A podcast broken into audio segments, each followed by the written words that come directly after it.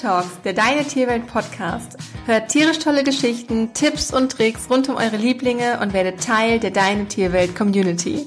Pet Talks, der Deine Tierwelt Podcast mit Kiki und Lisa. Schön, dass ihr heute wieder mit dabei seid. Wir beschäftigen uns heute mit einem Thema, welches uns Hundehalter alle im Alltag betrifft das entspannte Alleinebleiben, denn irgendwann kommen wir einfach nicht drum herum, unsere Fellnase wenigstens für ein, zwei Stunden auch mal alleine zu lassen, sei es für einen Arzttermin, einen Einkauf oder wenn wir aufgrund eines Notfalls mal nicht drum herum kommen. Und um unsere Hunde einfach da besser zu verstehen, warum sie sich so überhaupt so wild, zerstörerisch und laut verhalten, wenn wir uns aus dem Haus oder der Wohnung bewegen, möchten wir heute mit euch darüber sprechen, handelt es sich bei meinem Hund um eine Zerstörungswut oder um eine trennungsbedingte Störung?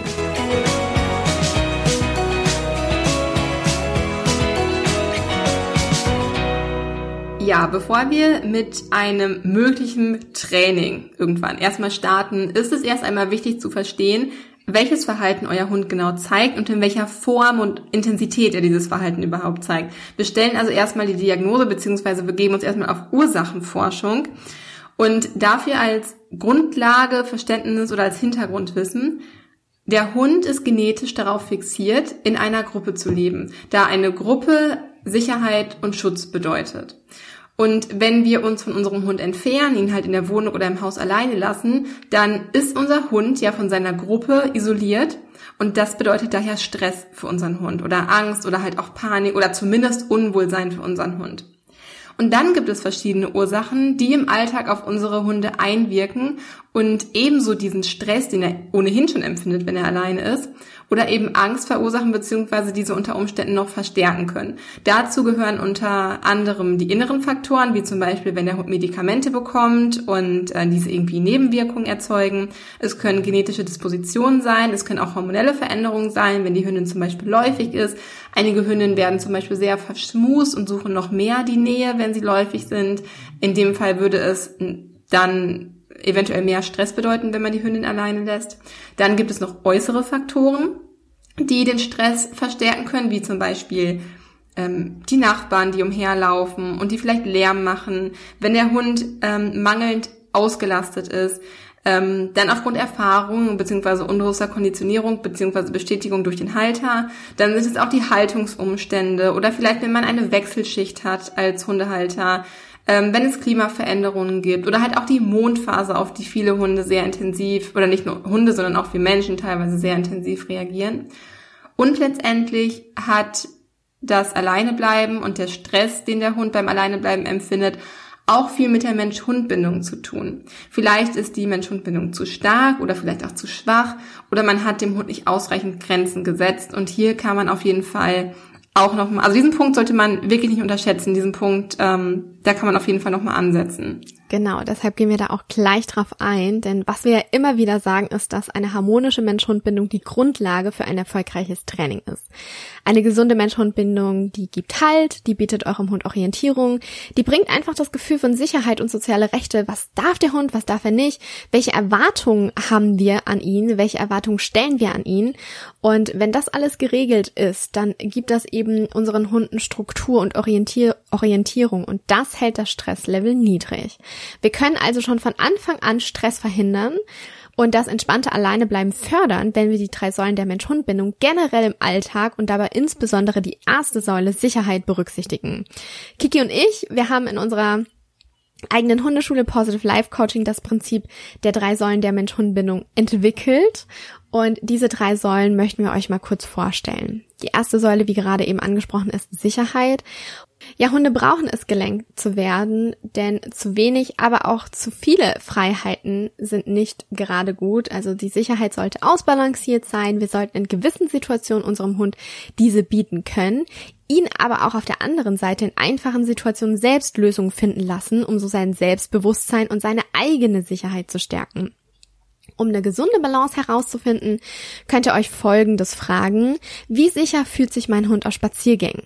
Könnt ihr ihm die Sicherheit bieten, wenn er eure Hilfe benötigt? Gibt es ausreichend Regeln in der Wohnung? Wie stark ist mein Grad an Dirigismus, also wie sehr lenke ich meinen Hund?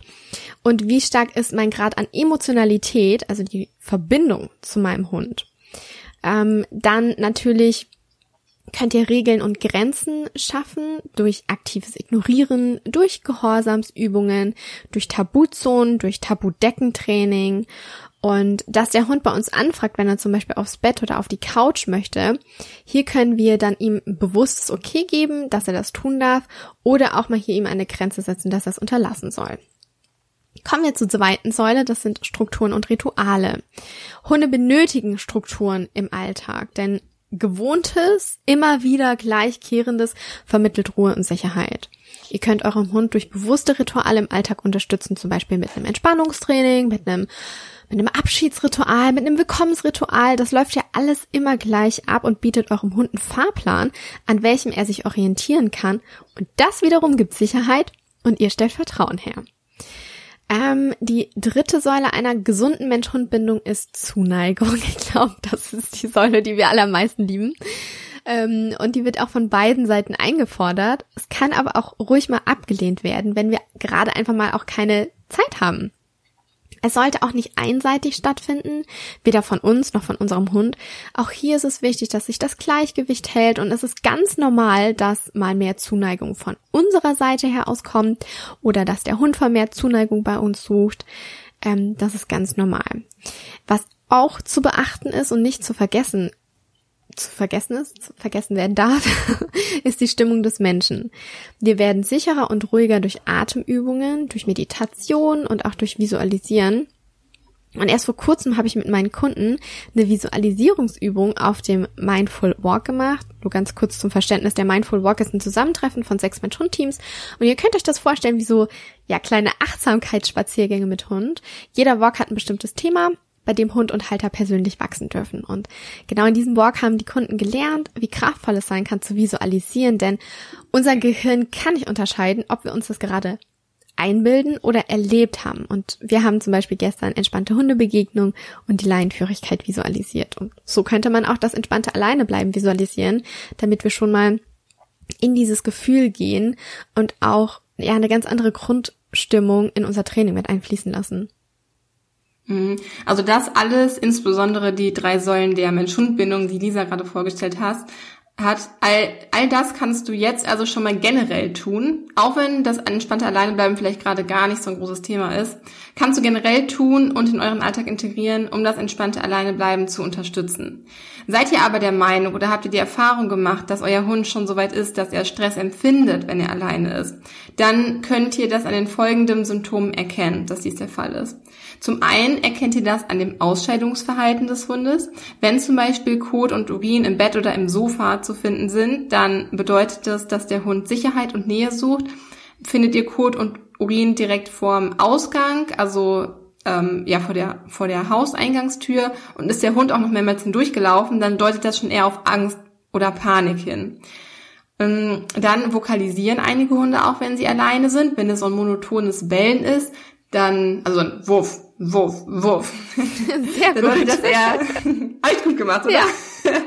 Dann deutet das eher auf ähm, eher so Langeweile hin.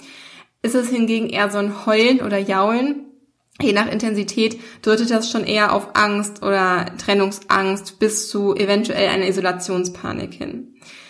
Wenn ihr Verwüstung oder Zerstörung in der Wohnung findet, im, äh, im Bett oder im Sofa, ist das ein Indiz dafür, dass der Hund das Härchen sucht, ähm, versucht sich ihm dadurch nahe zu fühlen und durch so den vertrauten und entspannten Geruch sicher zu fühlen und dadurch eben seine Angst zu reduzieren. Findet ihr allerdings Verwüstung und Zerstörung vor dem Tür- oder Fensterrahmen oder vielleicht auch so eine abgekratzte Tapete oder sowas, dann ist es eher, ähm, dass der Hund nach einer Fluchtmöglichkeit gesucht hat, um eben seinem Herrchen oder Frauchen hinterherzulaufen. Ähm, Im Zusammenhang mit Kot- und Urinabsatz ein ganz wichtiges Indiz auch für eine Isolationspanik und äh, für eine trennungsbedingte Störung. So. Ähm, deswegen äh, muss man da so ein bisschen aufpassen mit Zerstörungswut oder trennungsbedingte Störung. Ähm, wenn der Hund so viel Zerstörung zeigt, dann hat das halt eher was mit Panik zu tun. Weitere Symptome, die der Hund zeigen kann bei einer trennungsbedingten Störung, ähm, also während der Hund alleine ist oder vielleicht auch kurz davor oder während der Halter die Wohnung verlässt, sind zum Beispiel Lethargie, Erbrechen oder Durchfall, auch eventuell eine gesteigerte Aktivität und auch Nervosität. Äh, man findet auch hin und wieder Speicheln, vorher Appetitlosigkeit. Einige Hunde hyperventilieren auch, ähm, zeigen erhöhten Herzschlag. Man findet Hecheln, Unruhe, Spontanschuppung, also dass der Hund spontan wirklich Schuppen absetzt und man direkt auf dem Fell schon so richtig weiße Schuppen findet. Gähnen oder Übersprungshandlungen, all das sind Symptome, die euer Hund zeigen kann, wenn er sich sehr unwohl oder ängstlich oder bis zu panisch ähm, dabei fühlt, wenn ihr die Wohnung verlasst. Genau, und dass der Hund nicht entspannt alleine bleiben kann, ist nicht zu verallgemeinern. Hier gibt es verschiedene Intensitäten der Ursachen, die dazu führen können, dass es Schwierigkeiten beim Alleinebleiben gibt. Generell lassen sich hier aber das in drei Formen unterscheiden. Ähm, der Hund leidet zum Beispiel an einer Isolationspanik, an der Trennungsangst und das ist die schlimmste Form. Hierbei hat der Hund wirklich Panik, bis Todesangst. Und wie Kiki gerade schon beschrieben hat, es finden sich meist Kot und Urinabsatz an den Ausgängen und in der Wohnung verteilt. Durch die Bewegung des Hundes hat er eine erhöhte Darmperistaltik und dadurch kann es sein, dass er zu Durchfall neigt, weil kennen wir alle, wenn uns was auf den Magen schlägt, ne, und dann zusätzlich der Hund noch viel aktiv ist und viel umherläuft, nicht zur Ruhe kommen kann, kann das sich Durchfall auch, kann das sich durchaus auch in Durchfall äußern. Ähm, die Zerstörungen sieht man meist an Fenstern, Türen. Das sind Fluchtversuche. Und hier ist es auch möglich, dass der Hund dadurch Verletzungen von sich trägt. Das ist wirklich ein starker, starker Leidensdruck des Hundes und daher auch in einigen Fällen tatsächlich tierschutzrelevant. Auch der Leidensdruck des Halters ist enorm. Also wir können uns fast gar nicht vorstellen, wie man sich als Halter fühlen muss, wenn man sowas durchmacht. Schon die kleinsten Kleinigkeiten bei unseren Hunden, ähm, ja, haben wir ja auch schon Mitgefühl und das ist ja schon eine sehr, sehr starke Form von der Trennungsangst und ja, leidet euer Hund an solch einer Panik, ähm, zu Hause alleine zu bleiben, dann wendet euch super gerne an uns oder an einen anderen Hundetrainer, der euch und euren Hund dabei unterstützt, wieder Entspannung in das Alleinebleiben zu bringen. Ähm, das ist ganz wichtig, dass das auf jeden Fall angegangen wird. Der Hund kann die Wohnung aber auch verwüsten oder bellen, wie Kiki gerade schön vorgemacht hat, weil er Langeweile hat. ähm, diese Langeweile führt nämlich zu Unterforderung. Die Unterforderung führt zu Frustration. Frustration führt zu einer umgerichteten Aggression. Und da haben wir die Zerstörungswut. Die Lösung wäre hier also, den Hund sowohl körperlich als auch mental ausreichend auszulasten. Am besten kurz bevor man die Wohnung verlässt und ähm, den Hund eben dann einige Zeit lang alleine lässt. Ein weiterer Grund, warum euer Hund nicht alleine bleiben kann, ist die Konditionierung. Also das Verhalten ist durch unbewusste Bestätigung unsererseits anerzogen. Es gibt bestimmte Schlüsselreize, die dem Hund ankündigen, dass wir als Halter jetzt gleich die Wohnung verlassen und er dadurch alleine sein wird und er weiß, dass er sich vielleicht dann unwohl fühlt, ängstlich ist oder sich sogar panisch fühlt. Und das bedeutet, diese Schlüsselreize sind der Auslöser für ein negatives Gefühl beim Hund. Schlüsselreize können sein Schuhe anziehen, die Jacke anziehen, Schal umbinden, die Handtasche greifen. Aber schon auch den Schlüssel alleine nur in die Hand nehmen oder bei einer Kundin war das tatsächlich mal, kurz bevor sie immer gegangen ist, hat sie Deo gesprüht. Und dieses Deo-Sprühen war für den Hund der Auslöser, jetzt wird sie gleich gehen. Ne? Also da ganz, ganz wichtig herausfinden, was ist der Schlüsselreiz, den erkennen und dann diesen auflösen beziehungsweise den Hund daran gewöhnen. Hm. Oder halt auch mehrere. Also ja, können auch mehrere alle sein. Genau. Also letztendlich ist es wichtig zu wissen, dass dein Hund in den seltensten Fällen eine trennungsbedingte Störung aufgrund nur einer dieser drei Gründe, die sie gerade genannt hat, entwickelt hat. In den allermeisten Fällen ist es eine Mischung aus allen drei Komponenten, wobei die eine Komponente meist stärker vertreten ist als die andere. Also man kann sich das wie so ein Trichter quasi vorstellen. Generell hat der Hund vielleicht sehr viel Angst und Unsicherheit in einem Leben und in seinem Leben und eine sehr enge Bindung zu seinem Halter, so dass er den Verlust nicht ertragen kann, wenn sich sein Mensch entfernt. Gleichzeitig haben aber auch die Schlüsselreize, wie zum Beispiel der Schlüssel, den man halt, wenn man die Wohnung verlässt, in die Hand nimmt, dazu geführt, dass eine Konditionierung stattgefunden hat und er sich aufgrund dessen direkt in ein negatives Gefühl begibt. Das hat die Erfahrung ja gezeigt. Und ein bisschen vielleicht Unterforderung oder Frust spielt auch noch mit rein. Und im Trichter kommt dann alles zusammen und was unten herauskommt, sind dann ganz individuelle Symptome, die dein Hund zeigt und seinem persönlichen Verhalten entsprechen. Daher ist eine trennungsbedingte Störung auch immer etwas ganz Individuelles. Denn was man nicht vergessen darf, nicht nur unsere Hunde sind ganz individuell, sondern wir Menschen sind es ja auch. Fühlen wir uns frustriert, unsicher und in Panik, dann kann sich unser Hund auch unmöglich irgendwie entspannen und hat es automatisch schwerer, entspannt allein zu Hause zu bleiben. Also ist es super wichtig, auch sich selbst zu entspannen und ähm, sich mit sich selbst auseinanderzusetzen und sich selbst zu reflektieren und gemeinsam in seinem Mensch-Hund-Team zu wachsen. Also egal was man mit Training angeht, man ist als Halter selbst immer so eine riesige Komponente in diesem ganzen Komplex und in dieser ganzen Lösungsfindung, ähm, dass man das nicht unterschätzen sollte, ähm, auch ein bisschen an sich selbst anzusetzen. Absolut. Und macht euch da aber bitte keinen Druck. Das ist natürlich ein langer Prozess und nicht mit einem Training und einer Pod Podcast-Folge abgearbeitet. Das bedarf Zeit und Ruhe. Und wenn ihr jetzt selbst zum Lösungsfinder für euer Mensch-Hund-Team werden möchtet, ein zuverlässiger Partner für euren Hund sein möchtet, auf den er sich immer verlassen kann, oder eine Hundemama oder ein Hundepapa, der Sicherheit ausstrahlt, in sich ruht und in Harmonie ist und das auch auf den eigenen Hund überträgt, wenn ihr das werden möchtet, dann können wir euch nur von Herzen unser 10 Wochen Online-Coaching-Programm und Intensivprogramm Empower Your Life empfehlen.